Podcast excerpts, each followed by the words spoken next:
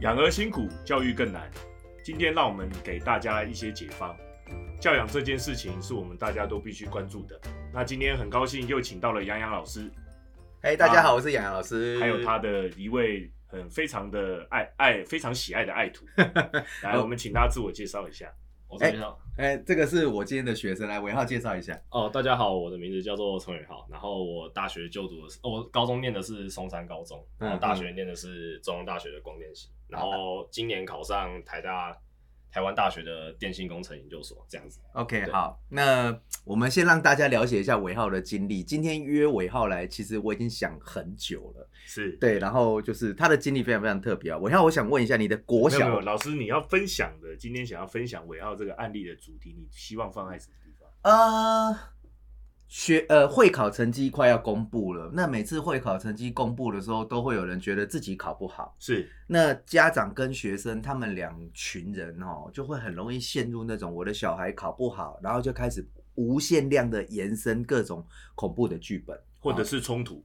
对，然后其实我们在高中端来看，都觉得这没有必要。那我说我就找一个。找一个这样的冲突一点必要都没有的案例给大家看，因为爸妈你们其实就是我们了不起养两个三个就很多了，可是像我们是看过几千个学生的生涯历程的人，所以其实有时候我们会劝你说不要在一些不必要的地方那么样的纠结。那我觉得找一些有说服力的案例，我觉得是比较好啊。这个是应该是超级有说服力的。嗯，对我我也在此分享一下，就是这一次会考考完，本来会考前家长都已经买好机票。啊，真的啊，会考完。就取消机票，这就不好说了。但是我们不是我我我我们笑，并不是嘲笑的意思，而是我们我们希望的是，其实家长跟孩子之间，你们要有一个良性的互动，因为接下来的高中，孩子他长大了，嗯，而且他学校的社社社交环境跟学校风气都会有很多的。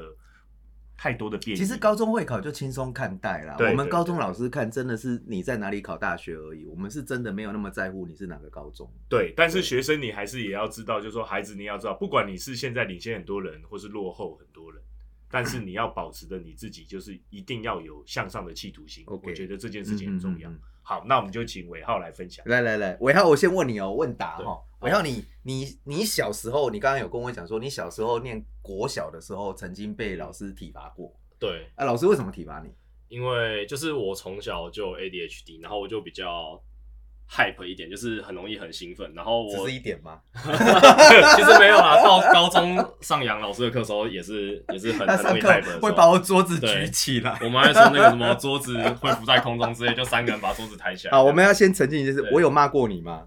呃，没有。就是其实我想跟各位爸妈讲，就是我我自己的经历，就是小孩子骂对我教学上是没有帮助，所以我是我是鼓励大家，就是说，如果你有时候气到快不行的时候，你真的是先把脾气宣泄掉、消化掉，或者说请人帮忙，再跟他讲话。好，我们继续哈。那所以你小时候很皮这件事，在国小。被什么样的体罚过？讲一点点来听听。就老师会，因为我们是早自习嘛，嗯，然后早自习就会老师就说，哎，不要讲话。可是就会你会忍不住一直想要讲话，嗯，那可能就突然冒出个 一两句，然后老师就说，来，陈伟浩，来那个什么教室后面，然后叫我趴那个伏地挺身那个姿势，一上二下那个上的姿势。哦。老师叫我趴那边，然后趴。趴可能趴个十分钟，然后然后可能你趴着，你因为你会一直想讲话，那你趴着的时候，老师已经叫你，哎，不要讲话，然后还是一直讲话。你趴着还讲哦，还讲，然后老师就会拿那个 硬要讲，然后老师因为因为我这个年代已经比较少那种拿棍子这样扁，所以老师就是拿那个直笛。直笛就是那种中间那一根，然后这样轻轻打一下，就说不要讲，然后然后大概等个三十秒，然后就讲一句话。那假设现在时光机回溯，你最近刚考上台湾大学的通讯所的电波组，对。不对？哎，他的同学都是他的他们的实验室的学生，都是去 Google 或者是去呃 NVIDIA，对，或者是联发科，所以就是只要一毕业，年薪就是好几百万。的状态没错。那你现在回头想，当时那个趴在那边做福利体身被体罚的学生，你当时可以想象你长上念台大吗？完全想不到，就完全想不到嘛。所以就我们今天要讨论你的案例，就是希望说能够让家长知道说，我们大人不要陷入那个情境，然后就开始无限延伸说这个小孩未来可能状况很不好。那你后来上了国中，你国中是国三才来上我的课，对不对？对，国三的时候。那你当时国三上课？坐在后面录影的时候，你那时候在后面帮我录影嘛？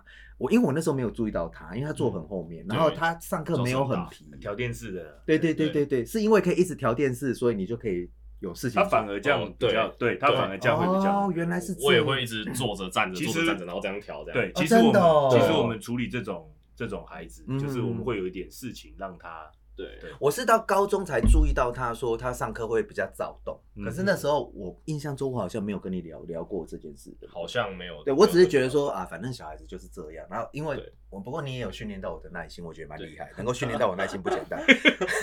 好，那你国三的时候，我记得那时候你国三，我那时候觉得你应该一定是稳上建中的。你那时候为什么后来没有上建中？呃，主要是因为我可能比较偏科，然后我又很有自信，就觉得说啊。因为我最后一次模拟考考三十五点八，我想说啊稳啦，一定一定上建中啦。然后我就是最后一次模拟考到会考中间就没什么念书，因为很糟，很糟。然后就因为你小时候就比较害怕，就没办法静下心来。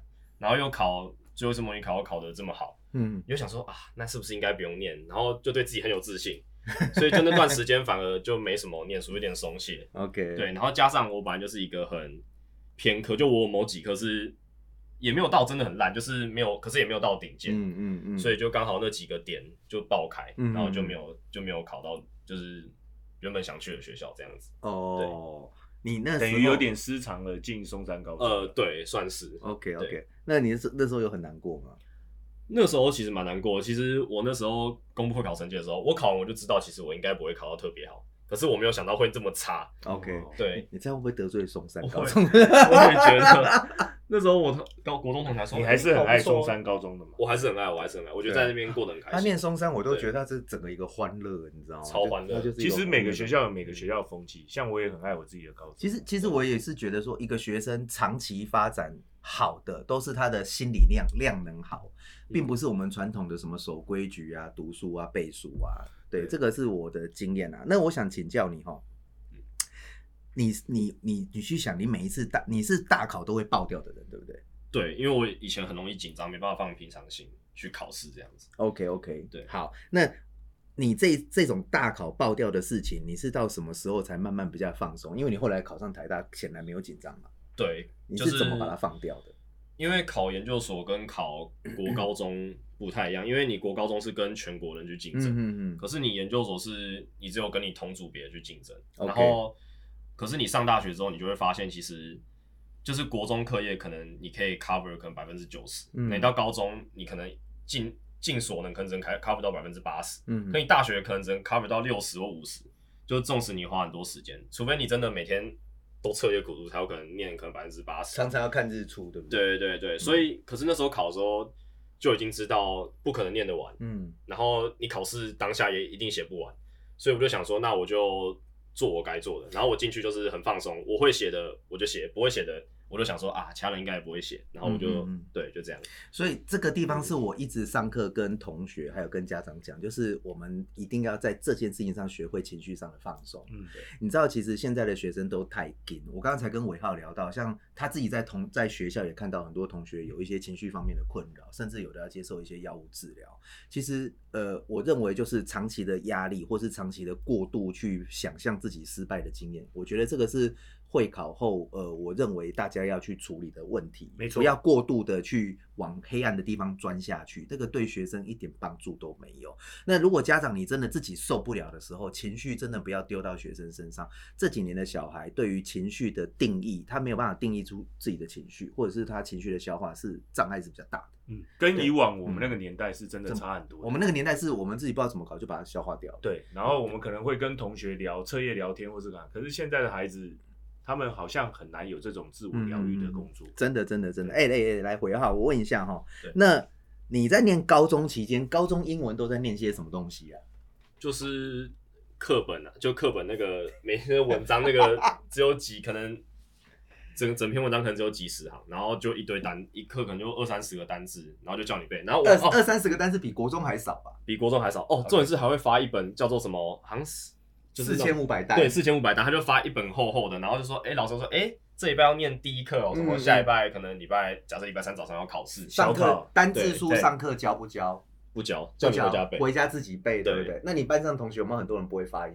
蛮多不会发音，大家都是看着，然后背，然后就这样看着，然后什么都不做。对对对对。呃，各位爸妈，这个是一个整个台湾社会大家英文到大人念不好的原因，就是为了应付考试拿到分数考上大学，就是死背。那有的学生他真的是背得出分数。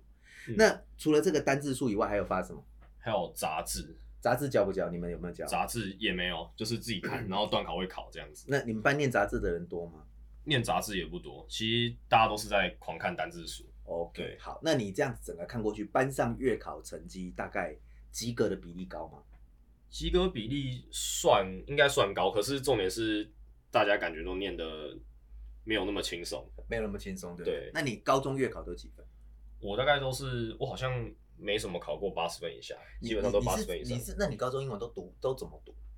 我就是我单字都完全不背啊，因为我想说，就我可能段考前再看一下就，因为他那个就我本来就不是很喜欢背东西，嗯嗯，我比较喜欢去看那种文章，像杂志我就蛮喜欢的。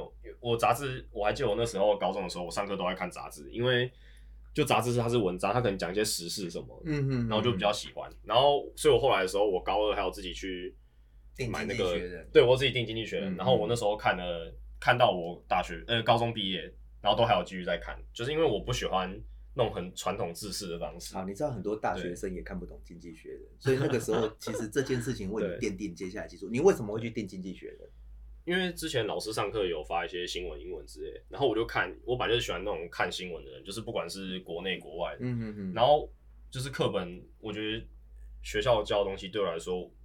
并不适合我，嗯哼，可是我又对英文有兴趣，那我就是找我自己有兴趣的方式去念这样子。OK，对，好，那个我跟大家简单讲一下，就是其实呃，所有的国中生毕业以后上到高中，就是大概面对这个情况，他就是要背单字书、背杂志，而且这两样东西，有的学校会教杂志，但有的学校，多数学校是不教的，多数几乎不教，哈，大家几乎不教。所以呃，各位爸妈或者是各位同学，你一定会经历到所谓的。呃，自己念念念起来会背不起来，或背得很辛苦。然后这个东西过后呢，那就是课本，然后就是大量的文法课漏填充。然后呢，呃，他们的状况算好，他们就是及格人数多。像最近那天，呃，有个学生传简讯，昨天才传给我，他们学校这一次段考是七十趴不及格，就是那那那我怎么回事呢？书不会念，然后量太大，然后整个就是瓦解跟崩溃。那这里有个例子，就是你真的要。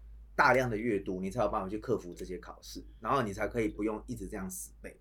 OK，好，那你这样子最后你的学测英文是考几分？我是考十四级，然后我那时候差十五几分，只差零点几分，就是差一题那种阅读差一分就可以 OK OK 这样子。那作文嘞？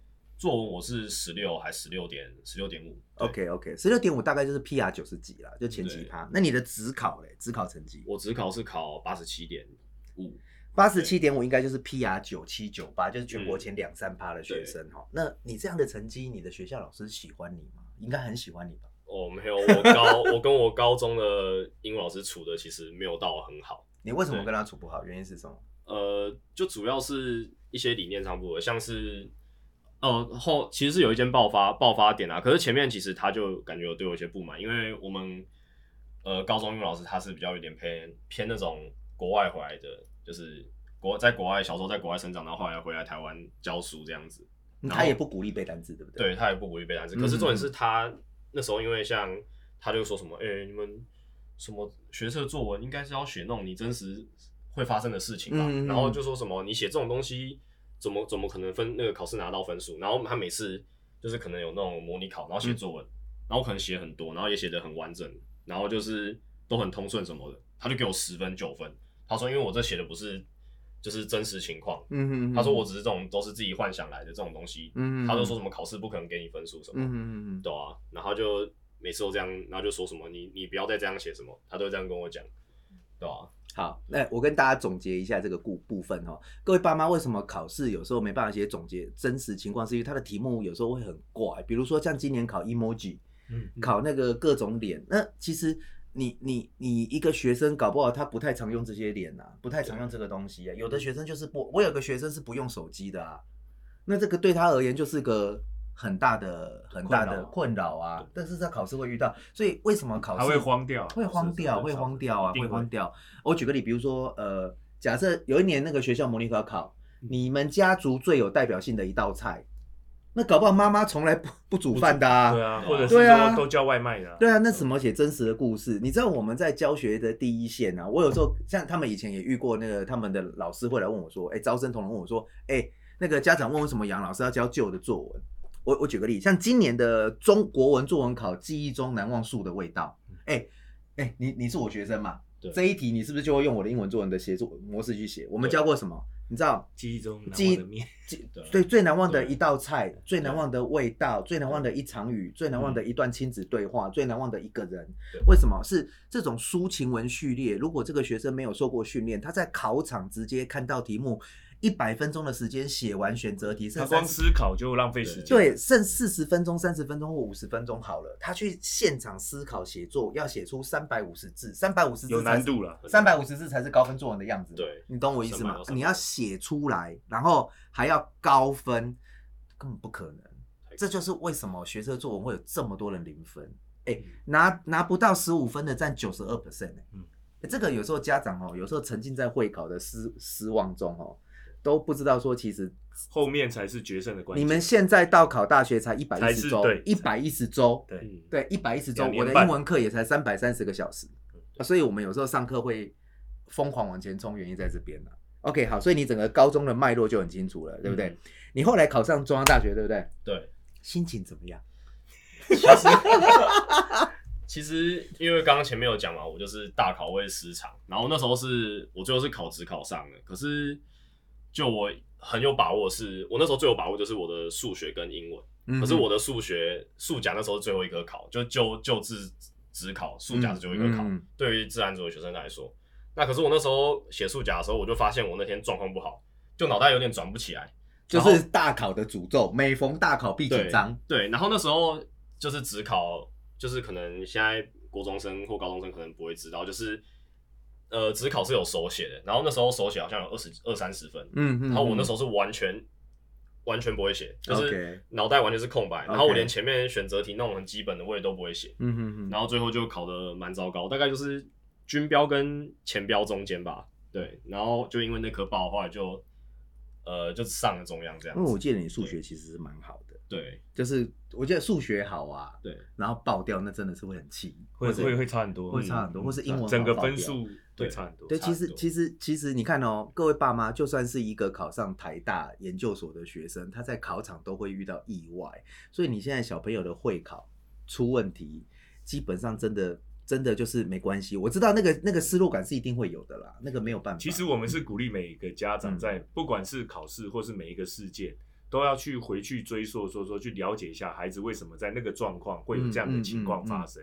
其实我觉得他这个是某种很深度的童年的学习经验导致他大考紧张。我我认为是这样。我觉得就可能跟他刚刚那个，其实我也遇到很多案例，就像他刚刚说最后一次模拟考是三十五点八。对对对。其实他到真正考会考的那个时间，嗯，其实是整个那个是很很在烧啊，对，会很会很不稳定，烧，对对。造成他最后考试的时候会会这样，就是对，而且我要补充一个，我那时候我只考最后一次模拟考，我也是考超高，因为我那时候是 我们那时候是北模，然后我是北模，好像第二十几名还是三十几名，我这超高哎，真的高哎，哦，那这个落就几名，那你你去考试的时候会不会，你考完以后会不会觉得这是一个诅咒？就是说，为什么每每次到大考就会来一个人生经验？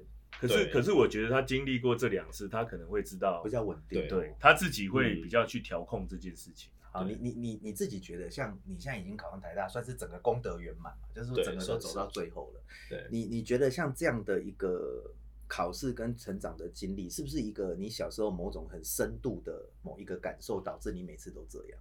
我觉得也是有可能，就是呃，这不知道怎么讲哎，可能就是你从小就呃，像我国小的时候，可能就是一直都是成绩很好，然后你就会有一种一直累积那种。你自己很强的那种情绪，OK，然后你就会一直把它往下带，然后因为呃国小国中比较不成熟嘛，那你就一直觉得说自己很厉害什么，你就很容易那个情绪一直上来，然后你就会想说啊我真的很厉害。可是你当你遇到第一次挫折的时候，可是你过几个月之后，你还是觉得我自己很厉害，嗯嗯，就你只是暂时的，就是可能受到挫败，可是你还没有就是真的让你的就是那种自负的情绪这样往下消。所以其实那个情绪是会产生一种长久的伤口，或是创伤，或是不舒服的感觉对不对。对，就是当下好像觉得自己很优秀、很优越的感觉，很棒，好像轻飘飘。久了以后，其实它是有不好的影响。对，这个这个其实我前一阵子刚好有写一个文章，就是一直跟家长说，你不要一直把小孩推到那个很优秀的形象里。假设小孩考很好的时候，你尽量不要灌输那个优秀的概念给他，因为他会成为他未来考试上的抗性。他带着那个优秀的包袱去考试的时候，他其实，在考场对他不是好事情。我认为是这样，所以，所以像主任，你应该看很多这种案例嘛。我我我是觉得，就是说，孩子就是他不管好与坏，我觉得检讨才是最重要。对对对，检讨很重要。这样说，其实我们从以前都在讲说，呃，国中或者是高中很要求就订正。对对，其实订正不是只有题目的订正，有的时候是情绪或者是心情。或者是家长跟学生之间的关系，其实你们也是要修修正。嗯在这个过程当中，其实其实孩子他们的压力也蛮大的，很大。对，那家长的压力也会有超大。我我我觉得应该爸爸妈妈来有时候不是说我要持平讨论，其实家长就是有些家长我自己遇到是他的人生可能已经走走到某一个阶段，嗯，但是他不希望他自己的孩子再走冤枉路。所以他在这个过程当中，他会用他的很多的想法，或者是说他认为尽量不要让他的孩子再走跟他走同样的错路。可是有的时候，就像老师讲的，每个孩子他有每个孩子。对，我跟你讲，我们再怎么努力，在国中小把他捏捏成什么样子，这个小孩长大什么样就是什么样。对，他会长回他原来的样子了。对，其实我知道有时候这个时候听了会不甘心，花了这么多钱，花了这么多时间去弄它，可是其实终终归到最后。你跟子女的感情是最重要的。那还有，那还有就是说，其实从像我们那个世代到现在这个时代，都有一个问题，就是很多家长很喜欢拿别人的小孩跟自己的小孩啊，你深你深受其害吧？不要这样，就说就像像像我爸妈是公务人员，其实他们就会常常会讲，就是说。那个谁谁谁小那个谁谁谁小孩很好啊，嗯啊，为什么你为什么不行啊？就不要在自己的小孩像我父亲可能职等比较高一点，嗯，他就常常会说，哎，呃，为什么公等嘛，对不对？十五十五，然后说有没有？就是银行嘛，以前在银行对，然后他就会他就会说，哎，为什么公有的小孩都可以上建中啊？为什么副理的小孩就要要重考？讲这么硬哦？对对对。你那时候的感受是什么？我们今天换受访对象好了。我我觉得我那时候的感受，其实因为就真的这么烂啊。可是久了以后，久了以后会不会常常在夜深人静开车或是吃饭的刹那，突然间这一句很久以前的话，突然就闪过一秒钟？不，没有，他已经刻在那里。就是，所以我现在可以很多跟很多孩子们讲一些话，或者是说，为什么出社会或是当兵的时候被人家念、被人家骂，我没有感觉，是因为我。我妈骂的比这些人还要。哎，你是你们身为小朋友怎么看待这样的大人？经历过这样的事情，我妈之前也会这样。可是真的呃，可是我觉得你你你你会受，你会往心里去吗？我我其实很常会往心里去那一种，就是真的哦。可能我就我妈可能讲一句话，我就会觉得哦，我是真的这么糟之类的吗？对，哎，没有没有，我跟你讲，你看起来人超 OK 耶。对，还有对，其实其实很多表面上看起来很 OK 的人，包括像伟浩，可能像我，嗯嗯，其实我们在。大家面前可能都很诙谐、很欢乐，其实我们我们内心里面其实是蛮不舒服。那原来是我比较奇怪。如果人家觉得我很烂的时候，我会你优秀啊，我会说没有，我没有很优秀。可是 你觉得我很烂之后，我可能会说那你更烂啊！你凭什么这样说我？其其实其实我的意思，我我刚回到刚刚我想要跟各位家长分享，就是说。别人的经验是别人的经验，嗯，别人小孩他会成长到考到台大或考到建中，或者是说一路顺遂，其实不是只有不不是只有小孩的表现，嗯，小孩的个性，爸妈的后援，然后还有再来就是说亲子之间的互动，这都占了很大的比例。那那我希望就是说每个人的家庭背景真的不同，每个人从小被培养长大的方式也不同，就说。不要说哎，别人用这个方式上了台大医科或台大电机，啊，我就要照这个方式来。可是我觉得有些小孩他没有办法照别人的模式来走。哎，我想分享的是这样。好啊，就那我想问一下哦，那个尾号，你这样子整个就是一路走走走走，然后呃考完学测，考完职考，上到中央以后，你那时候念中央，你考上中央的感觉是不是也是很沮丧？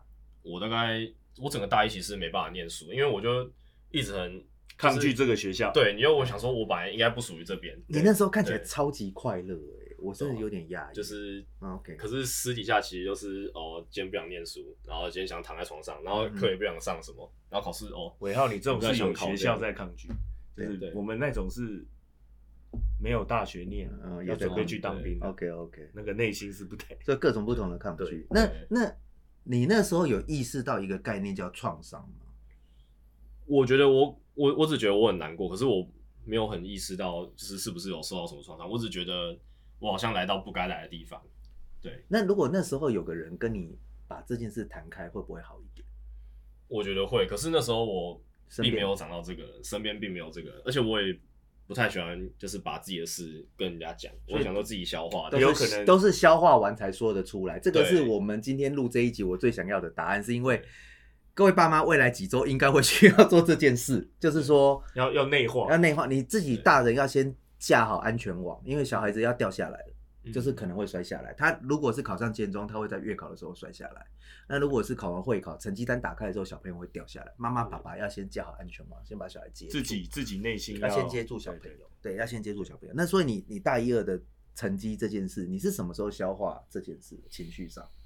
我是就整个大一都在消化，大概到大二上或下吧，就突然有一天就突然，哎，我我我为什么要这样这么犹豫？什么？我我现在在这学校其实好像也不差，那为什么就不现在再把它过好之类的？对，太好了。那这两年有没有觉得有点可惜？就就是当然蛮可惜啊，就浪费了一年多在消化这个情绪。可是我觉得这也是一个蛮重要的过程，就历程的。对，那最近大学刚放榜，你可不可以跟学弟妹讲一下，说如果说他现在很不满意他念的大学，他该怎么自处？对，我觉得就看你要怎么想吧。就是我觉得你要，你可以就是考不好是一回事，可是重点是你可能还有。就是再一次机会嘛，或者是你可以去考分科啊，就一定有很多方法，嗯哼，就不一定要让自己沉浸在那个我真的很烂那种环境，对，失败的情绪，这这个是这个是最近这个社会上弥漫的很严重，就是我们很容易让呃，就是新时代的人，他们很容易觉得自己烂，可是这个到底是谁创造出来的一个词汇，在网络上流动，然后让大家不断陷入？老师，我刚本来就是要讲这个，真的，有些学生他已经就就像我了，我就讲我，不要讲学生。其实我到后来就是失败已经成为常态，嗯，对，考考不好是常态，对，考好是考好是真的哦，对啊，就是你已经习惯啦，OK，就是就像说有些人他习惯了第一、第二名，有些人习惯了前面志愿，可是我觉得你们要去想的是，有些人也习惯了在最后前后面十名啊，嗯嗯，OK OK，对，好啊好啊，所以你消化了这个情绪之后，你开始进入读书常轨，最后考上台大嘛，对。那这个考台大的过程啊，你有体悟到什么事情？是你觉得，呃，你要是早一点体悟就好。我觉得就是对什么事都要放平常心吧，因为像就准备研究所过程，因为像我不是推甄上，我是考试上，就是推甄你可能是大学四年前三年都要把成绩顾得很好，可是我是因为我前面就浪费了一年半，创伤的浪费，在在疗伤的阶段，然后。所以我后来是就是大三大四才开始念书，就真正开始念。我觉得最重要真的就是平常心，因为考研究所真的跟国中、大学考国中、考呃考国中、考高中，甚至考大学就不一样，因为就是你没办法跟人家比较，你研究所是没有一个比较值，就是没有比较值。研究所补习班他也不会跟你说你现在在这些人的这些人之中排第几名之类的，所以你就只能。一直念，就是你想说，呃，我可能这边不够，我就把这边补强。你反而是在跟自己比较，对，你就已经不是在跟人家比了。这这个是我上课一直跟学生讲，就是当你跟别人比分数没有很高的时候，你比不错的时候，你要回归自己啊，你要不断关注自己的成长，然后不断去处理它。好，那我们大概就是整个历程都很清楚了，好，就知道这个学生历程了。好，我想问你哈，我们要处理一个比较麻烦的问题，就是这件事情是补教业老师，尤其是英文老师很难处理的。你这样子长期看，身为一个台大研究所的学生，回头看整个国中国小、高中、大学的英文学习历程，你这样回头观察你的同学，呃，他们上大学以后的英文表现，跟他小时候疯狂背单字之间的关联是什么？像因为中央大学就是有分初级班、中级班跟高级班，那像我们高级班的学生，就是大部分进来都是看成绩嘛，就是可能都是十四学测十四十五级，我是我记得只考标准好像是八十。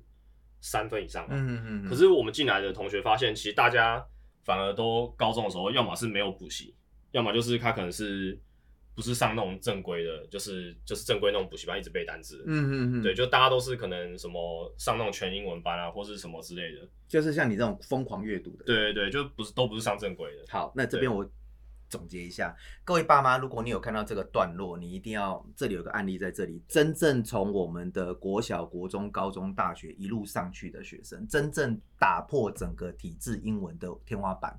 进入到最后最顶尖那那一坨那一坨人，他们其实都不是走背单字书路线。嗯，背单字书路线真的是短多长空，就是说他短期内可能在这一张考卷上考得出分数，可是他长期的英文学习是应该是都会出问题。那你那些背单字书路线的朋友，你自己观察在大学，他们的英文表现好吗？就是会退化很多，因为像大学除了大一有英文课以外，那就是之后可能大二之后就都没有英文课，然后你看的。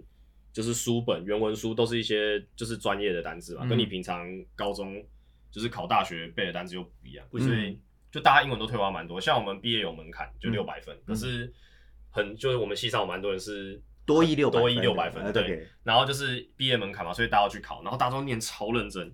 就就可能有一些英文比较相对来说没有那么好的同学，考上中央大学英文还相对没那么好，真的是 蛮特别。对啊，就是嗯他们就很认真念，然后可是最后可能也只有考六百七百之类的。六百七百再多一真的就是一般般啦。对，啊你你有去考吧？有有有，你有你你有准备吗？哦，没有，我是因为我是这学期才意识到有那个毕业门槛。你本来不知道有毕业门槛？对，我突然想起来好像有这个毕业门槛，然后我就 他差点害你研究所不能念。然后我就我就想说啊，我赶快报名去考。然后可是没准备。对，因为那段时间就是研究所刚放榜，然后要去忙一些研究所的事情，所以我就只是找教授。对对，找教授那些，所以我是到考试当天，我就完全没有念，然后考试当天，然后直接去考。呃，考几分？我考八百八十分这样子。谢谢，太好了，终于，各位爸妈，如果你有看到长期阅读，麻烦你拜托，就是如果你是走单字书路线的爸妈，你真的要思考一下，你的小朋友长期投资最有价值的地方在哪里？就是要靠阅读。对，但是我我从另外一个方向来跟家长，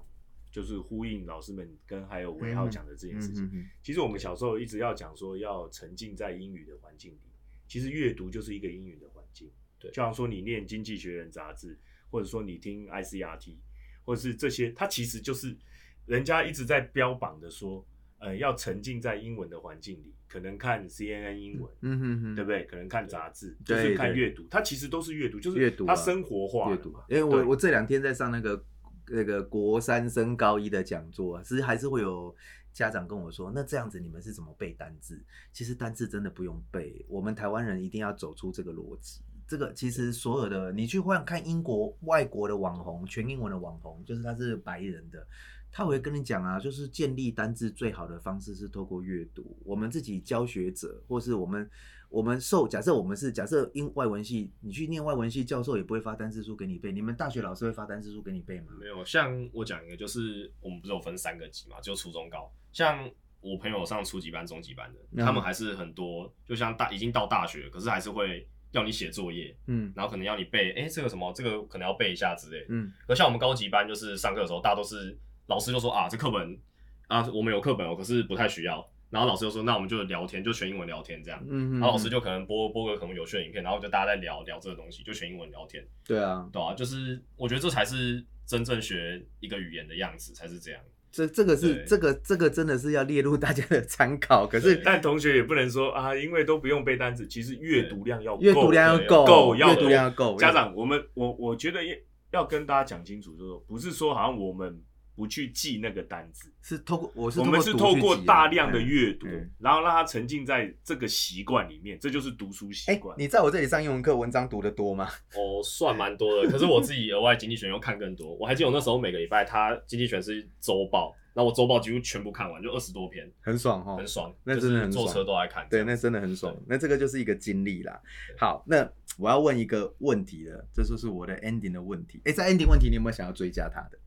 不会啊，我觉得，我觉得我很高兴，就是看到，就是其实顺遂的孩子我们要分享，嗯嗯，但是曾经在这个求学过程当中有这样子起起伏伏的，我们更要来讨论，因为这个东西，因为这个这个心情的转折，才是家长你你你在一般的别人，别人都只会呈现好的一面给你们看，对啊，我我我就说就说就就好像说同事之间的比较，或者说亲戚朋友里面的讨论，对啊，不会讨论到。失败的例子。对，我想跟爸妈讲的是，每一张榜单。他其实实际上都是一个活生生的人呐，你看他考上，比如说台大研究所，你没有看到他背后的成长历程啊，他对你的教养参考是没有意义的。你只能变成说，你看那个谁考上台大研究所，你要认真念书，给我考上台大研究所。我们是过度简化一个学生的成长历程，这个是整个补习业很容易不小心掉进去。就是你看我榜单超好，你赶快缴钱；你看我们老师上课超好，你赶快缴钱。对呃，我我我那时候，但是但是失败的例子，或者说成为炮灰的。或者是说真的被牺牲掉的那些孩子，我我认为我自己是过来人，我认为那才是最，那才是更需要我们去关心他，真的辅导他。哎，如果那时候你来我这里上课，然后我每天逼你背单字，不会就罚写，然后一直一直一直抄你，然后你妈就说，你妈也坚持你不能换补习班，你觉得你你会怎么样？我可能就不念英文了，我可能就从那一天开始，我就把英文就废掉了。真的哈，然后或者是说，比如说，呃，我不断的拿别人，你看那个谁都考那个建中月考九十级校排级的，然后我不断拿别人的榜单来压制你，你吃这一套吗？我完全不吃这一套。像我妈以前就很常会这样比较，可是后来我就跟她讲说，也是了解你以后就不太会。对对对，就我妈可能以前也比较固执之类，她后她后来了解我就很不喜欢这样比较，因为就是每个人都是每个人的情况完全不一样啊，你不能拿别人跟你比较什么的，嗯嗯，对啊？所以后来我妈就比较不会这样讲，我就过得，我觉得这这部分很重要。我就后来就有过得比较开心一点。好，对，谢谢伟浩这一段话哈，就是各位爸妈，如果你之前有做一些比较小孩的动作，其实就算小孩没有说，我建议你还是要跟他把话说开，就说我那时候可能被。你就可以，你其实你也可以试着跟小朋友讲说，其实我们在办公室，我们大人也会被比较，我们大人会这样，那个谁谁谁哪一个哪一个部门的哪一个部门的谁绩效比较好，那个谁谁谁的小孩考得不错，然后我们这些爸妈，像有个妈妈就传简讯给我说，同事都在聊谁的小孩成绩好，成绩好，然后我觉得我的小孩成绩比较不好，我都插不上话，然后就默默坐在那边。其实其实爸妈有时候你可以把你的痛苦跟小孩分享，然后你跟他讲说，其实。我们不需要去跟人家做这样的比较，你找到自己的样子。就像他刚刚分享，他考台大研究所的时候，他没有的比啦，他只能跟自己比啊。对，这个是一个重点啊。所以，我我我我很希望，就是今天这一集能够让大家可以理解，就是呃，我们不是要一直强调谁优秀就来上课，是你要。面对每个学生，要抽丝剥茧的去了解他的状况。那最后就是，我想问你啊，你人生最沮丧的那天是考完职考那一天，对不对？对，那天是那天是把我的作文范本都演。我我有个作文范本，就是什么熙来攘往的街上，然后那个疯狂下着大雨，考试考不好，然后生气没有拿着伞，然后眼泪缓缓流下。那天是不是就把我的范本都演一遍了？真的真的，没有大家我不信可以继续查那一天天气啊，二零一九的七月二号，你还记得？那真的很错。创伤哎，那真的很创伤。就那天，就最后一科考完数甲嘛，然后我我还没写完，我知道我应该很烂，就应该没办法上。就是我原本想念台琴教，就没办法上。OK。然后我那时候就蛮难过，我出来的时候我就完全没有撑伞，下超大，那天就是下大暴雨，嗯，那完全没有撑伞。然后我就从我考场然后走去公车站，然后就没有撑伞，然后我这样边走然后边哭。然后这样一直走，然后走到那个。那你有想到我的作文范本吗？我那时候没有想那么多。然后就是，最后回到家的时候，我妈说：“哎，为什么全身湿？”她说：“为什么没有撑伞？”然后我说：“我考就刚刚考不好。”可是你跟看到妈妈的时候，你的脸是没有表情的，对对？对，这个是我一直在跟家长写文章强调，小孩子看起来好好的，他里面可能都破碎了。所以，请家长在跟小朋友讲话的时候，真的不要没有轻重，就是你随便一句话，他绝对都往心里去。外人讲可能还好，妈妈爸爸讲真的是很猛，对，这个是真的啊。那时候你你现在回头想哈，因为你现在你有走出当时的感觉了吗？有有有有。OK，那你现在回头想，你觉得当时那个经历给你什么样的，给你什么样的一个成长的想的概念，或者是说他教会你什么事情？就是呃，就是你不要。就是，就我刚刚前面有讲，就是不要过度自信嘛。可是我觉得我考职考那时候已经其实很小心了，很小心了。但是就是，呃，我觉得就是不够平常心啊。你就对什么事都要比较平常心一点，然后就是该做的准备就是做好。然后如果有人像，就是之前老师就说什么念英文要怎么念之类的，就是多听前辈的意见。意见对，就是你不一定要照做，可是你要。就是采纳别人意见，不要都是永远就自己说什么哦，我觉得我做是对的啊，这样什么。现现在新新的小朋友他们在听意见这件事情上是比较有障碍。我不是说他们不好，是这个这个世代的人就长这样。他在你给他意见的时候啊，比如说你刚才说那个那个壶很烫，你不要去摸它，那小朋友会这样哦，我摸摸看有多烫。现在小孩这样，那你跟他说你不要死背单字哦，你月考要考不好哦，好，那我死背看看。对，现在小孩是这个状态，所以我们在跟在接交信，就包含前几志愿的学生呢。我那天才贴一个学生，他三十五点八分考上建中，哎，就刚好跟你的模考一样。然后我贴在脸书上，那个目前有三四万人触及，他就说，呃。我跟他讲要怎么念书，他那时候没有这样照做，他就花了一整年的时间测试他的方法是不是跟我讲一样不行，到高二才稳稳的考到八十分。所以，所以就是我们在陪伴学生，或是去告诉学生说要调整学习方法这件事，花的比往常的时间久。我真的很不建议大家去拿谁谁谁考很好，你给我照做这个模式去对去对待这个现在的学生。各位爸妈，你会给自己带来很大的麻烦，或是各位教学者，你真的会很辛苦。就是，其实其实企业内现在也是这样，也是这样，对不对？对，就是主管跟下属讲的时候，对，要要小心啦，对，要小心。好，最后问一个问题哈，来，这我每一个学生我都打算这样问：如果现在给你做时光机，到那一天滂沱大雨，只考考完的那一天，然后让你看到当时的自己，你想跟他讲一句话，你想跟他讲什么话？呃，就。进大学就不要不要伤心那么久啊，因为你还有还有四年时间嘛，对啊，就不要想那么多，这样子就是就是失败也不会是一两次的事情啊，就是你不可能整个人人生都是成功的嘛，就是你一定会有一定会有挫败，那就就接受它，然后接受它，就是往未来看啊，不要一直就是很，我觉得很多学生，包含我自己以前都是，你可能受到挫败，你就会一直被困在那个里面，就会一直就觉得说什么我过去怎样怎样怎样，可是我觉得。重点是你人生还有很长，像我一定就是现在才二十多岁，嗯，就是你，我觉得要往未来看，就是你要说我未来可以做什么事来去弥补，或是做什么事让自己变更好，对，就是要保持一种比较乐观的态度，对对对，这个这个跟上个礼拜的雅琪一模一样。各位爸妈，你如果连续两集都有看啊，我们上周的雅琪同学或这个礼拜的尾号，他们其实在。这个年纪面对他生命的一个考试的挫折，他们都会告诉自己当年的自己说要往前走。那未来会考成绩会公布嘛？对不对？那会考成绩公布的时候，其实呃，我觉得各位家长真的是要协助自己的小朋友往前走。那主任，你有没有什么要补充的？我觉得听了尾浩的故事，其实从雅琪到尾浩，其实我也很感谢杨洋老师一直找很多案例来分享。其实，在我们那个年纪，其实我们也很需要有这样的分享。真的，我们当年真的，其实其实听到这些故事，其实很多更挫折的故事，我相信很多家长你自己也有，嗯嗯嗯，包括我，包括杨老师。那不管是在求学的时候，或者是说你你在出去工作的时候，或是你在当兵的时候，其实我我是真的在当兵的时候做了一个很大的改变。那以后有时间再跟大家分享。但是我觉得社会上充满了很多鄙视、侮辱。或者是鼓励，或是什么，这都会有，好坏都会有。但是真的，就像杨老师跟伟浩你们最后讨论出来的，很感谢伟浩最后你内化成功，啊，也很高兴你真的鼓励了你自己。这也是我们常跟孩子讲说，你在最后冲刺的时候，你在独跑的时候，你要懂得跟自己对话，你才会越来越好。真的，我觉得这件事情很重要。对，好，呃，养儿辛苦，教育更难。那我们希望给对的解方。